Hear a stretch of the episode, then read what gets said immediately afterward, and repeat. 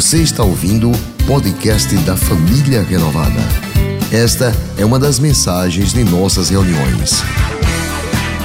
Se você não quer perder nada sobre o que acontece por aqui, siga @iprenovada nas redes sociais. Sete semanas com Jesus por meio das palavras do Evangelho de Lucas. Essa é a última semana. E hoje, a ressurreição e o caminho de Emaús, como disse o pastor Marcos. Glória a Deus e Deus falará aos nossos corações. Amém? Dois, eu, eu queria que você ficasse com a Bíblia aberta, lá em Lucas, do capítulo 24, eh, capítulo 24, do versículo 13 a 49. Não vou ler esse texto, ele, também ele é muito extenso, mas nós vamos é, navegar por ele. E eu quero então, desse texto de Lucas 24, 13 a 49, fazer, o versículo, é, fazer a leitura apenas do versículo 25. Depois nós vamos ler Mateus 28, 19 e 20, que é são os dois versículos, os dois textos base para a palavra, para a ministração dessa noite. Amém, meus irmãos? Lucas 24, versículo 25, diz assim: Então Jesus lhes disse: como vocês demoram a entender e a crer em tudo que os profetas disseram. Agora vá para Mateus 28, versículo 19 e 20. Isso aí é o último recado de Jesus para nós aqui na terra. Quando Jesus, logo em seguida, em ascensão, subiu aos céus, ele deixou essa palavra. Mateus 28, versículo 19 e 20. Portanto, vão e façam discípulos de todas as nações batizando-os em nome do Pai, do Filho e do Espírito Santo, ensinando-os a obedecer a tudo o que eu lhes ordenei. E eu estarei sempre com vocês até o fim dos tempos. Palavra do Senhor, amém? Quero que você curva a sua cabeça, quero que você feche seus olhos, e eu quero que você peça a Deus agora para que para que você entenda, para que você ouça a voz do Senhor. Pai, em nome do Senhor Jesus, nós louvamos e engrandecemos o teu nome. Queremos, Deus, te agradecer por esse momento em que ouviremos a tua voz, Senhor. Fala-nos ao coração, mas fala-nos de forma especial, Senhor. De mim mesmo não tenho nada, mas eu sei que o Senhor falará aos teus filhos, e cada pessoa, certamente nessa noite, receberá a sua porção, porque assim tua palavra diz, Senhor. E assim nós cremos, porque juntos estamos te pedindo e orando no poder e na autoridade do nome de Jesus, e toda igreja diga amém. Pode sentar, meus irmãos. Todo ser humano, na sua essência, deseja ser feliz. Todo mundo em sã consciência deseja ser feliz. Ninguém projeta sofrimento para si. Todos nós desejamos coisas boas. Isso é natural.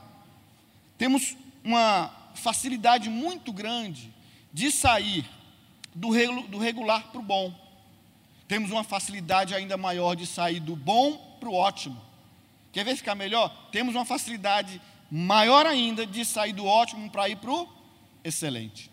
Agora, fazer o caminho inverso é difícil. É duro, sim ou não? É difícil. Agora, quem aqui, eu vou fazer uma pergunta: quem aqui tem sonhos de ter um carro, de ter uma casa, um apartamento, uma poupança, de repente ver seus filhos formados em uma faculdade.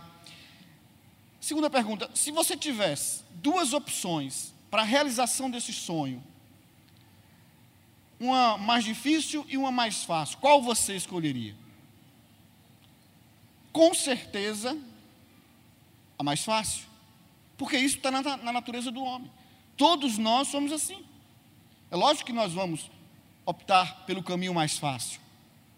E não tem nada de errado quanto a isso. O grande problema é que nós acabamos trazendo isso para a nossa vida espiritual.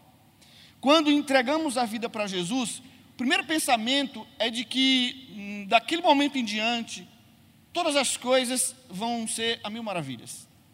Tudo vai ser muito bom, tudo vai ser muito fácil, porque afinal de contas, a palavra de Deus está recheada de promessas. Ah, pastor, a Bíblia diz que o Senhor é o meu pastor e nada me faltará. Como nós temos facilidade para abraçar essas palavras. Porque mil cairão ao meu lado, dez mil à minha direita, mas eu não serei atingido. Como nós temos facilidade para memorizar versículo, comeremos e beberemos o melhor desta terra. Como nós temos facilidade para gravar salvarei tu e tua casa. Como nós somos exímios em guardar palavras do tipo, e ele me livrará do laço do passarinheiro, da peste perniciosa. Como temos facilidade de gravar palavras do tipo, Deus é o meu refúgio e fortaleza, e não tem nada de errado quanto a isso. É palavra, é promessa de Deus. Só que muitos formatam na sua mente apenas as promessas. Existem aquelas pessoas ainda que fazem questão de ter consigo nas suas casas ou, com, ou, no, ou no, seu trabalho, ou, ou, até com você mesmo, aquelas caixinhas de promessa.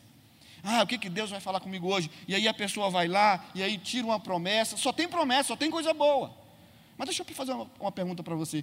A nossa vida, a vida cristã, é só assim? Será que nós vivemos apenas de coisas lindas e maravilhosas? Na nossa trajetória, na nossa caminhada, será que nós vivemos só disso? É claro que não, pois Jesus mesmo disse na sua palavra que no mundo tereis aflições, lutas, problemas, dificuldades. Agora, o grande problema é que nós muitas vezes nos interessamos apenas em nos apegar a essa palavra e não conhecer a verdade completa da Bíblia, conhecer a palavra completa, genuína, de que estaremos no mundo e, e iremos passar por aflições, de que para chegarmos no céu, nós passaremos por muitas lutas e dificuldades, pois Jesus mesmo disse isso. Ele mesmo falou. O texto que nós lemos, se você ler esse texto na íntegra, você vai ver que esses dois discípulos que saíram de Jerusalém e foram, estavam indo em direção a Emaús, são pessoas que se frustraram, pessoas que se frustraram na caminhada. Eles, por três anos e meio, estavam na companhia de Jesus e eles ouviram palavras de que Jesus era o Messias, que Jesus era aquele que viria para mudar a história de Israel, veio para mudar a história do mundo inteiro, aliás.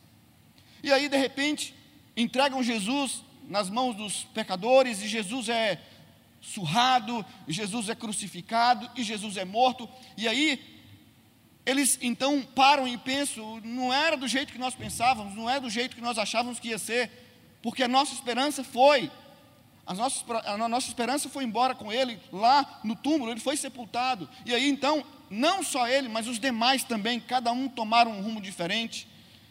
E eles então vão agora para as suas casas, vão para Emaús, e eles saem em direção a Emaús, por quê? Porque houve uma decepção dentro de si.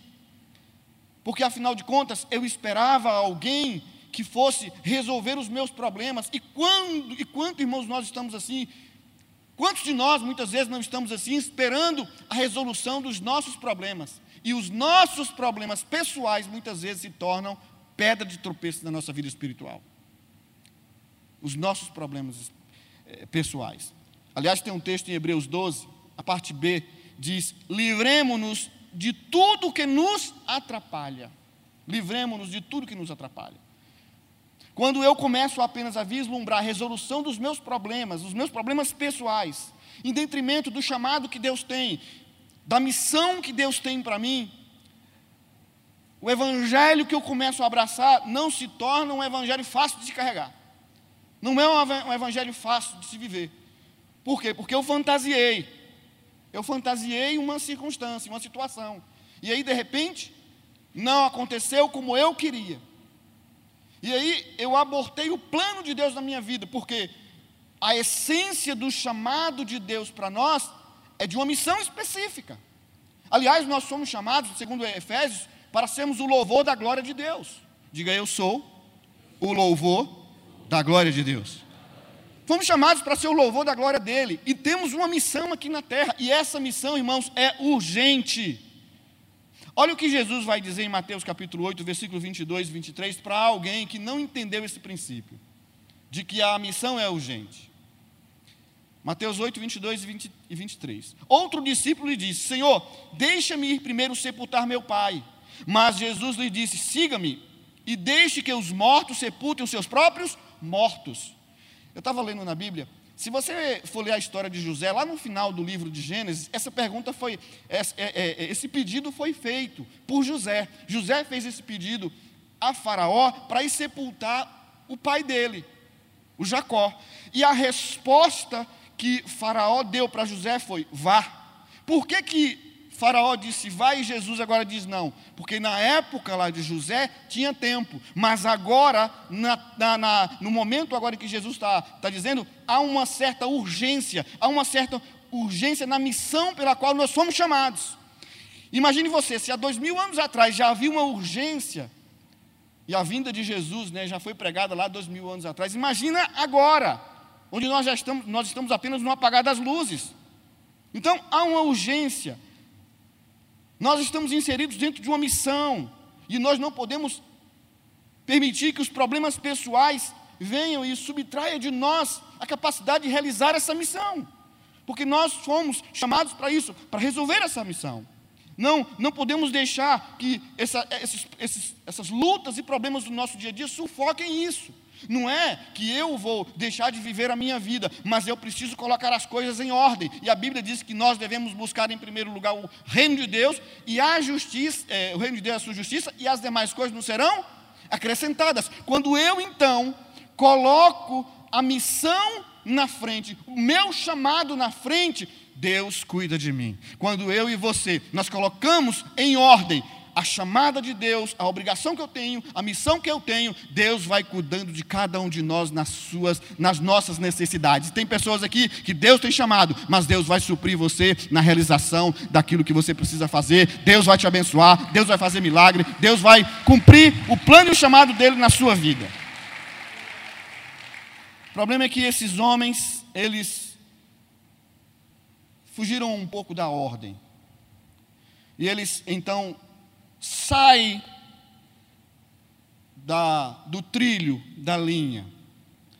E aí os seus planos ficam frustrados. E aí eles se dispersam. E aí em Lucas 24, 13 e 14, diz que naquele mesmo dia, dois deles estavam indo para um povoado chamado Emaús. A 11 quilômetros de Jerusalém, no caminho conversavam a respeito de tudo o que havia acontecido. Por isso nós temos que ter muito cuidado na nossa caminhada cristã, para não invertermos os valores de Deus pelos valores que julgamos ser os mais importantes. Porque o chamado de Deus tem uma ordem e Deus trabalha dentro dessa ordem. Amém? Eu quero, e você tem aí na, no, seu, no seu, seu cartãozinho, eu quero citar alguns exemplos, alguns conselhos para você. Eu quero dar alguns conselhos para você. Para que você deixe Emaús para trás e siga sua missão no mundo. Primeiro, tem aí, né? Desfrute do privilégio da companhia de Jesus. Desfrute do privilégio da companhia de Jesus. Escreva aí, companhia. Versículo 15 e 16. Dizem: Enquanto conversavam e discutiam, o próprio Jesus se aproximou e começou a caminhar com eles, mas os olhos deles foram impedidos de reconhecê-lo. Em uma outra tradução diz: enquanto conversavam e discutiam, o próprio Jesus chegou perto e começou a caminhar com eles, mas alguma coisa não deixou que eles o reconhecessem. Muitas vezes nós estamos assim, irmãos, como esses discípulos. Muitas vezes nós achamos que Jesus não está perto de nós. Muitas vezes as circunstâncias e os momentos que nós estamos vivendo tira de nós a visão certa do que de fato, de verdade estamos vivendo. O grande problema é que o ser humano ele tem uma visão periférica. A gente só consegue ver até onde os olhos alcançam. Mas deixa eu dizer uma coisa para você: há um plano maior de Deus na sua vida. Há um plano glorioso de Deus para mim e para você. E Deus é aquele que já projetou até o futuro de bênção. Eu quero dizer para você que está aqui, pessoas que estão aqui nessa noite, que vieram aqui, que mesmo sem perceber, Deus esteve com você em todo o tempo. Deus esteve livrando você de coisas que você nem percebeu. E se hoje se Deus permitisse que colocássemos aqui nessas telas, projetasse nessas telas aqui a imagem de acontecimentos na vida de pessoas, de um ano atrás, de dois anos, de cinco anos, ou de um mês, ou então de hoje mesmo, certamente nós começaríamos a ver livramentos de Deus na vida de pessoas aqui que essas pessoas nem perceberam. Livramentos de morte, livramentos de roubo, livra, livramento de todo tipo, porque Deus esteve com você, Deus esteve todo o tempo na sua vida, por isso, Desfrute do privilégio da companhia de Jesus, porque ainda que você não viu, ainda que você não veja, ainda assim Ele está com você, porque Jesus mesmo disse: Bendito aqueles que não viram, mas creram, creram na minha presença. Então desfruta disso. Amém? Segundo, não permita que nada roube a alegria da sua jornada. Escreva aí, alegria. Não permita que nada roube a alegria da sua jornada. Versículo 17. Ele lhes perguntou: Sobre o que vocês estão discutindo enquanto caminham? Eles pararam com os rostos entristecidos. Uma outra tradução diz: Eles pararam com um jeito triste. Quando achamos que Jesus não está perto para nos ajudar, nós perdemos a paz.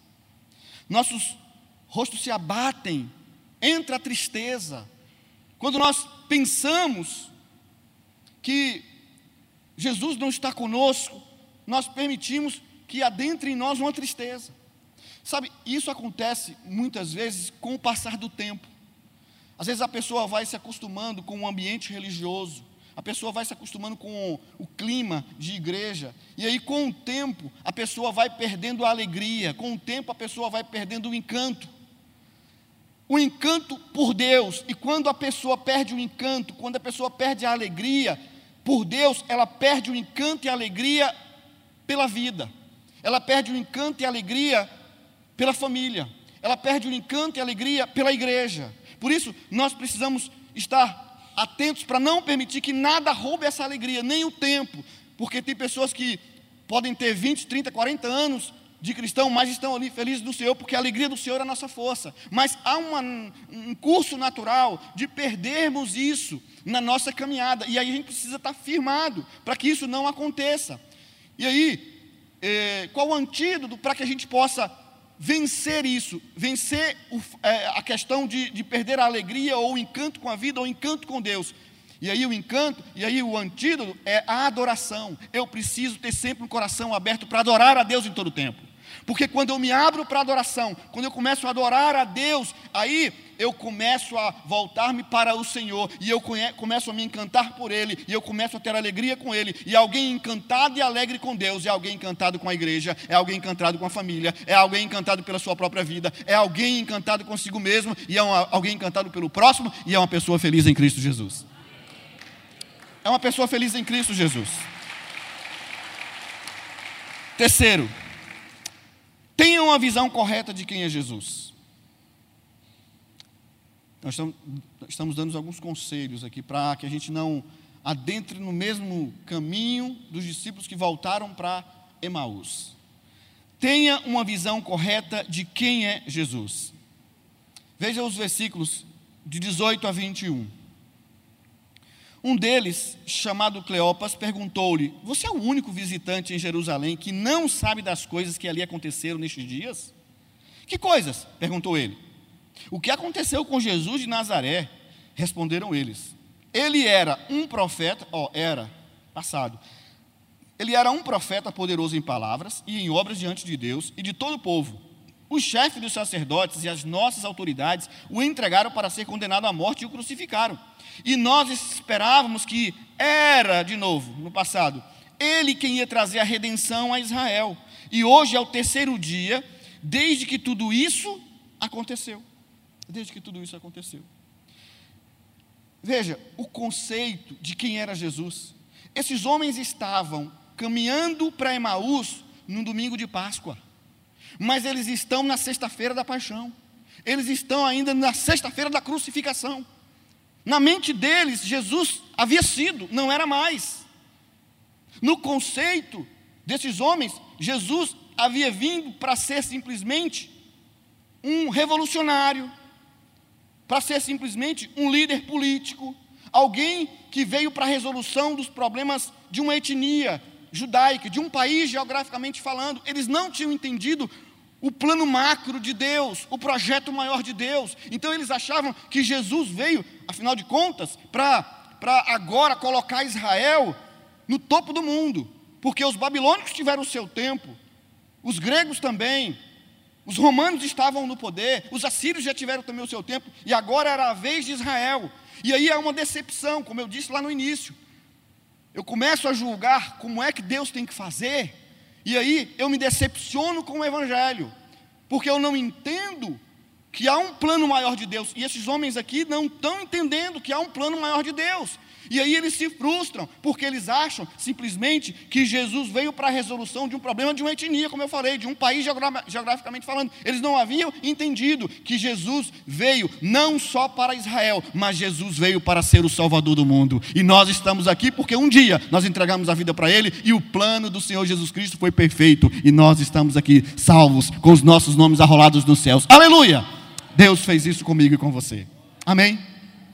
Então, tenha uma visão correta de quem é Jesus. Jesus é aquele que veio para mudar o mundo inteiro. Não só a resolução dos seus problemas, nem dos meus, mas de todos nós. Amém, irmãos? Quarto conselho: jamais seja cético acerca dos testemunhos. Jamais seja cético acerca dos testemunhos. Versículos 22 a 24. Algumas das mulheres entre nós nos deram um susto hoje. Foram de manhã bem cedo ao sepulcro e não acharam o corpo dele. Voltaram e nos contaram que tinha, tinham tido uma visão de anjos que disseram que ele está vivo. Alguns dos nossos companheiros foram ao sepulcro e encontraram tudo exatamente como as mulheres tinham dito, mas não o viram. Eles, eles, eles, diante de um testemunho desse, eles agem com incredulidade. Quantas vezes nós ouvimos testemunhos de pessoas que foram agraciados por Deus, que foram abençoados por Deus, e nós não acreditamos. E nós não tomamos posse dessa mesma palavra para nós, e aí nós não conseguimos viver o milagre como o outro vive. Eu sei que de forma singular Deus trata com cada um de nós. Eu sei disso. Mas Jesus disse: tudo é possível que crê. Crê. Trazer pela fé pela fé é trazer aquilo que não existe, trazer à existência aquilo que não existe. E eu e você, nós podemos fazer isso. Nós podemos exercitar a fé. Se você tiver fé do tamanho de um grão de mostarda, você pode fazer grandes coisas. E a fé de maneira correta. Porque certa vez os discípulos chegaram para Jesus e disseram: Mestre, aumenta, na, aumenta a nossa fé. Jesus disse: Não, se vocês tiverem uma fé do tamanho de um grão de mostarda, vocês farão grandes coisas. Por quê? Na ótica de Jesus era: se você está com a fé errada, não adianta você aumentar a dose, porque vai continuar errado. Se você toma um medicamento e você aumenta a dose desse medicamento, vai fazer esse medicamento errado, vai fazer bem para você? Não. Mas se você toma um medicamento certo, na dose certa, ele vai fazer o efeito. Amém? Assim é a fé. Então, eu não vou ser cético quanto aos testemunhos, porque eu preciso crer, eu preciso acreditar, e a minha fé, na medida certa, do jeito certo, porque a Bíblia diz assim até, que nós não sabemos nem como orar, mas o Espírito Santo intercede por nós com gemidos inexprimíveis. Então, eu coloco diante de Deus, através do Espírito Santo, para que Ele me instrua a crer da maneira certa para que o milagre aconteça na minha vida. Amém? Aí eu não vou ser cético, aí eu não vou ser incrédulo, aí eu não vou deixar de confiar, eu vou acreditar. Quinto, busque sempre a compreensão da palavra revelada. Busque sempre a compreensão da palavra revelada. Versículos 25 a 27. Ele lhes disse: Como vocês custam a entender e, a, e como demoram a crer em tudo que os profetas falaram? Não devia o Cristo sofrer essas coisas para entrar na sua glória? E começando por Moisés e todos os profetas, explicou-lhe o que constava a respeito dele em todas as Escrituras. O grande problema aqui, irmãos, é que muitos de nós, sabe, nós somos seletivos quanto à palavra de Deus. E fazemos da palavra de Deus como se fosse um restaurante de comida aquilo. Porque temos dificuldade de acreditar nela toda. Nós selecionamos parte da Bíblia e aí coisas que a gente diz assim, não, eu isso aqui não dá para mim, aí eu, eu, eu, eu meio que deixo de lado, para não dizer que não creio.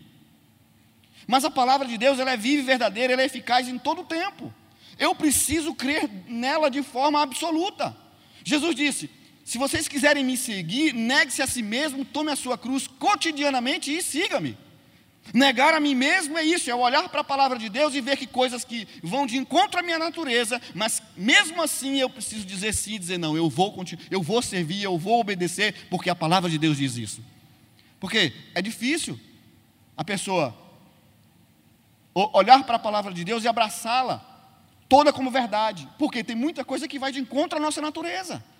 Ser fiel nos nossos dízimos não é fácil. Mas a palavra diz que se formos fiéis, Ele vai nos abençoar. Não é fácil abraçar isso como verdade. Mas existe uma lei inexorável. A obediência traz consigo resultados em nossas vidas. Se olharmos para a vida de grandes homens de Deus na Bíblia, você vai ver que foi a obediência que fez com que eles se tornassem o que se tornaram. Por exemplo, Abraão. Por que, que Abraão se tornou quem ele foi? Por causa da obediência. Quando Deus chegou para Abraão e disse: sai, sai da tua terra, ele disse: obedeça. Para um lugar que eu te mostrarei, obedeça do meio da tua parentela, obedeça. Aí qual foi o resultado? Agora eu te farei prosperar, eu te farei pai de uma grande nação, eu te farei agora um homem abençoado e todas as famílias da terra serão abençoadas em ti. Mas foi a obediência que fez com que Abraão se tornasse quem ele se tornou. Se eu e você queremos viver uma vida plena, abençoada, cheia em Cristo Jesus, nós precisamos obedecer a palavra de Deus.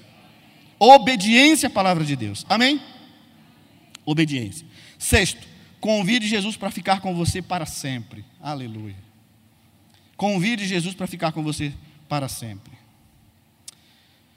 Versículo 29. Mas eles insistiram muito com ele: Fique conosco, pois a noite já vem, o dia já está quase findando. Então ele entrou para ficar com eles. Irmãos, eu achei maravilhoso isso aqui. Porque durante a caminhada, durante o dia, Jesus veio conversando com ele e Jesus pregou uma palavra forte para aqueles homens, sim ou não? Deixa eu fazer uma pergunta aqui. O pregador era bom, sim ou não? Era o melhor. Diga, Jesus era o melhor. Jesus pregou durante o caminho. Diz o texto que Jesus fez que ia passar e eles convidaram Jesus. Mas Jesus pregou durante o caminho. Jesus era o melhor pregador. E foi o melhor pregador que já existiu. Amém? A palavra foi boa? Diga, a melhor. A palavra de Jesus foi a melhor. Mas na trajetória, preste atenção aqui para você entender onde eu quero chegar. Na trajetória, esses homens não foram tocados, ou esses homens não conseguiram entender ainda.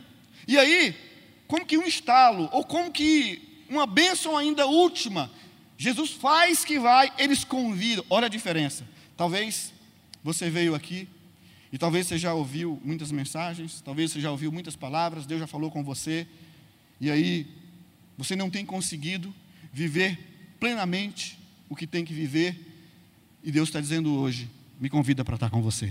Porque a minha presença vai fazer toda a diferença na sua vida. A companhia de Jesus vai fazer toda a diferença. Irmãos, não tem ninguém, não tem companhia nenhuma que se compare à presença de Deus na minha e na sua vida. Deixa Jesus com você, deixa ele entrar na tua casa, deixa ele entrar na tua vida e você nunca mais vai ser a mesma. Você nunca mais vai ser a mesma pessoa. Aleluia. Deus vai fazer uma mudança genuína na sua vida, na sua família, na sua casa, em nome de Jesus. Porque a presença dele é que muda as nossas vidas. Amém, irmãos? E por último, permaneça em comunhão espiritual com Jesus. Que não basta apenas pedir para entrar, mas permaneça em comunhão. Versículo 30. Quando estava à mesa com eles, tomou o pão, deu graças, partiu e o deu a eles. Irmãos, somente se dava o direito de conduzir a comunhão do partir do pão uma pessoa que nitidamente tiver, fosse reconhecido como autoridade espiritual.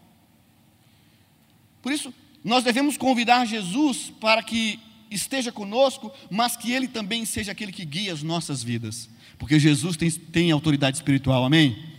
Jesus tem autoridade espiritual para guiar a mim e a você, para ser o nosso guia, para ser aquele que vai estar conosco, para ser aquele que vai nos dirigir, para ser aquele que, que vai nos dar direção. Direção. Jesus vai fazer toda a diferença. Ele mesmo disse: Eu sou o caminho, a verdade e a vida. Ninguém vem ao Pai senão por mim. Então não, não, não tem outro caminho. Jesus é o caminho. Comunhão com Ele nos coloca no lugar certo, no caminho certo. Amém, meus irmãos? Eu quero concluir, e os resultados diretos dessa decisão serão, primeiro, a restauração da consciência da presença de Jesus a restauração da consciência da presença de Jesus. Versículo 31. Então os olhos deles foram abertos e o reconheceram, e ele desapareceu da vista deles. Irmãos, a consciência voltou quando eles tiveram seus olhos abertos. E aí, com os seus olhos abertos, segundo, houve o retorno da paixão pela palavra de Deus. O retorno da paixão pela palavra de Deus. Quando os nossos olhos se abrem há o retorno pela, da paixão, nós, nós, nós, vem um sentimento, porque alguém disse que os olhos é a janela da alma, quando você olha e aí desce para o coração, e no caso daqui na palavra, gera em nós um sentimento de alegria e de amor e de paixão. O versículo 32 diz: Perguntaram-se um ao outro, não estava ardendo os nossos corações dentro de nós, enquanto ele nos falava no caminho e nos expunha as Escrituras?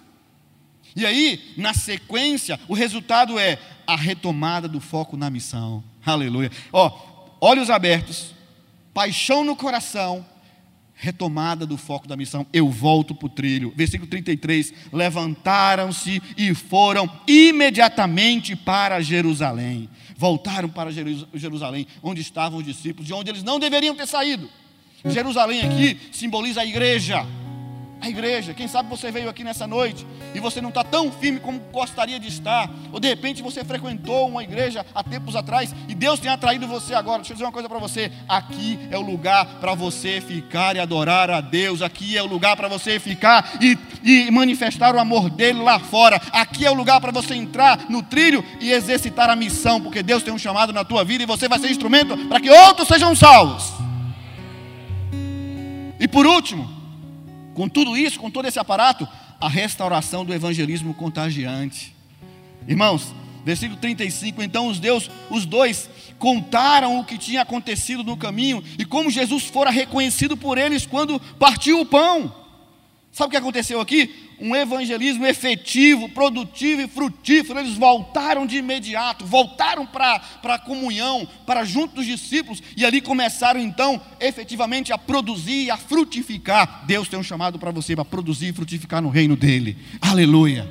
Eles estavam lá, no caminho, e quando eles travaram um, um, diálogo com Jesus sem conhecer Jesus, eles disseram: Vocês não sabem das últimas notícias? Jesus disse: Que notícias?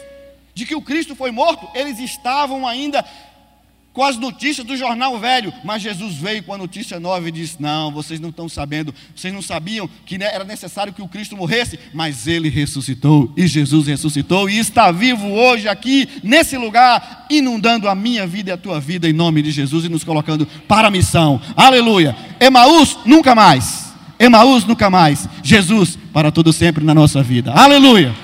Aleluia. Fica de pé em nome de Jesus. Eu quero orar por você. Quero orar por você que veio aqui na noite de hoje. Por você que ouviu essa palavra e em algum momento o Espírito Santo falou com você e diz: Eu quero sim, pastor. Eu quero mudar minha postura.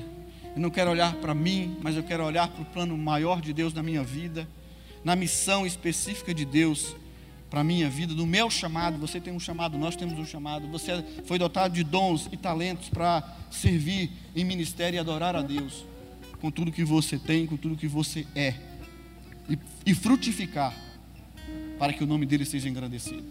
Então, se assim você quer, e se você ouviu, coloca a mão sobre o teu coração, curva a sua cabeça, feche seus olhos, eu vou orar por você. Senhor, em nome de Jesus. Quantos de nós, ó Pai, tem olhado para trás, tem voltado e tomado o caminho para Emaús. Quantos, Senhor, tem abandonado, meu Deus, outrora a comunhão com o Senhor. Mas é nessa noite, Deus, que nós queremos te pedir que o Senhor manifeste a graça, o amor e a misericórdia sobre as nossas vidas, Senhor, para que nós possamos entender o princípio da adoração, do servir, de estarmos juntos, de vivermos em comunhão, entendermos o princípio de que fomos chamados para uma missão, uma missão específica, Senhor, de te adorar, de ser o louvor da tua glória. Que assim o Senhor faça no coração do homem da mulher, do jovem, do idoso, daquele que está aqui nessa noite, e que seja alcançado, que o Espírito Santo venha agora e convença do pecado, da justiça e do juízo, para que essa pessoa volte ao trilho, para que essa pessoa volte, para que essa pessoa tenha um encontro genuíno com Jesus e que os seus olhos sejam abertos e que o seu coração comece a arder agora e eles voltem, voltem para o Senhor para viver uma, plena, uma vida plena e uma vida abençoada. Assim, Senhor, eu oro e assim eu oro te pedindo e crendo que isso vai acontecer em nome do Senhor Jesus. E você, se você crê, diga amém. Diga aleluia. Diga glória a Deus. E aplauda o Senhor Jesus, porque ele merece a honra, a glória e o louvor. Amém.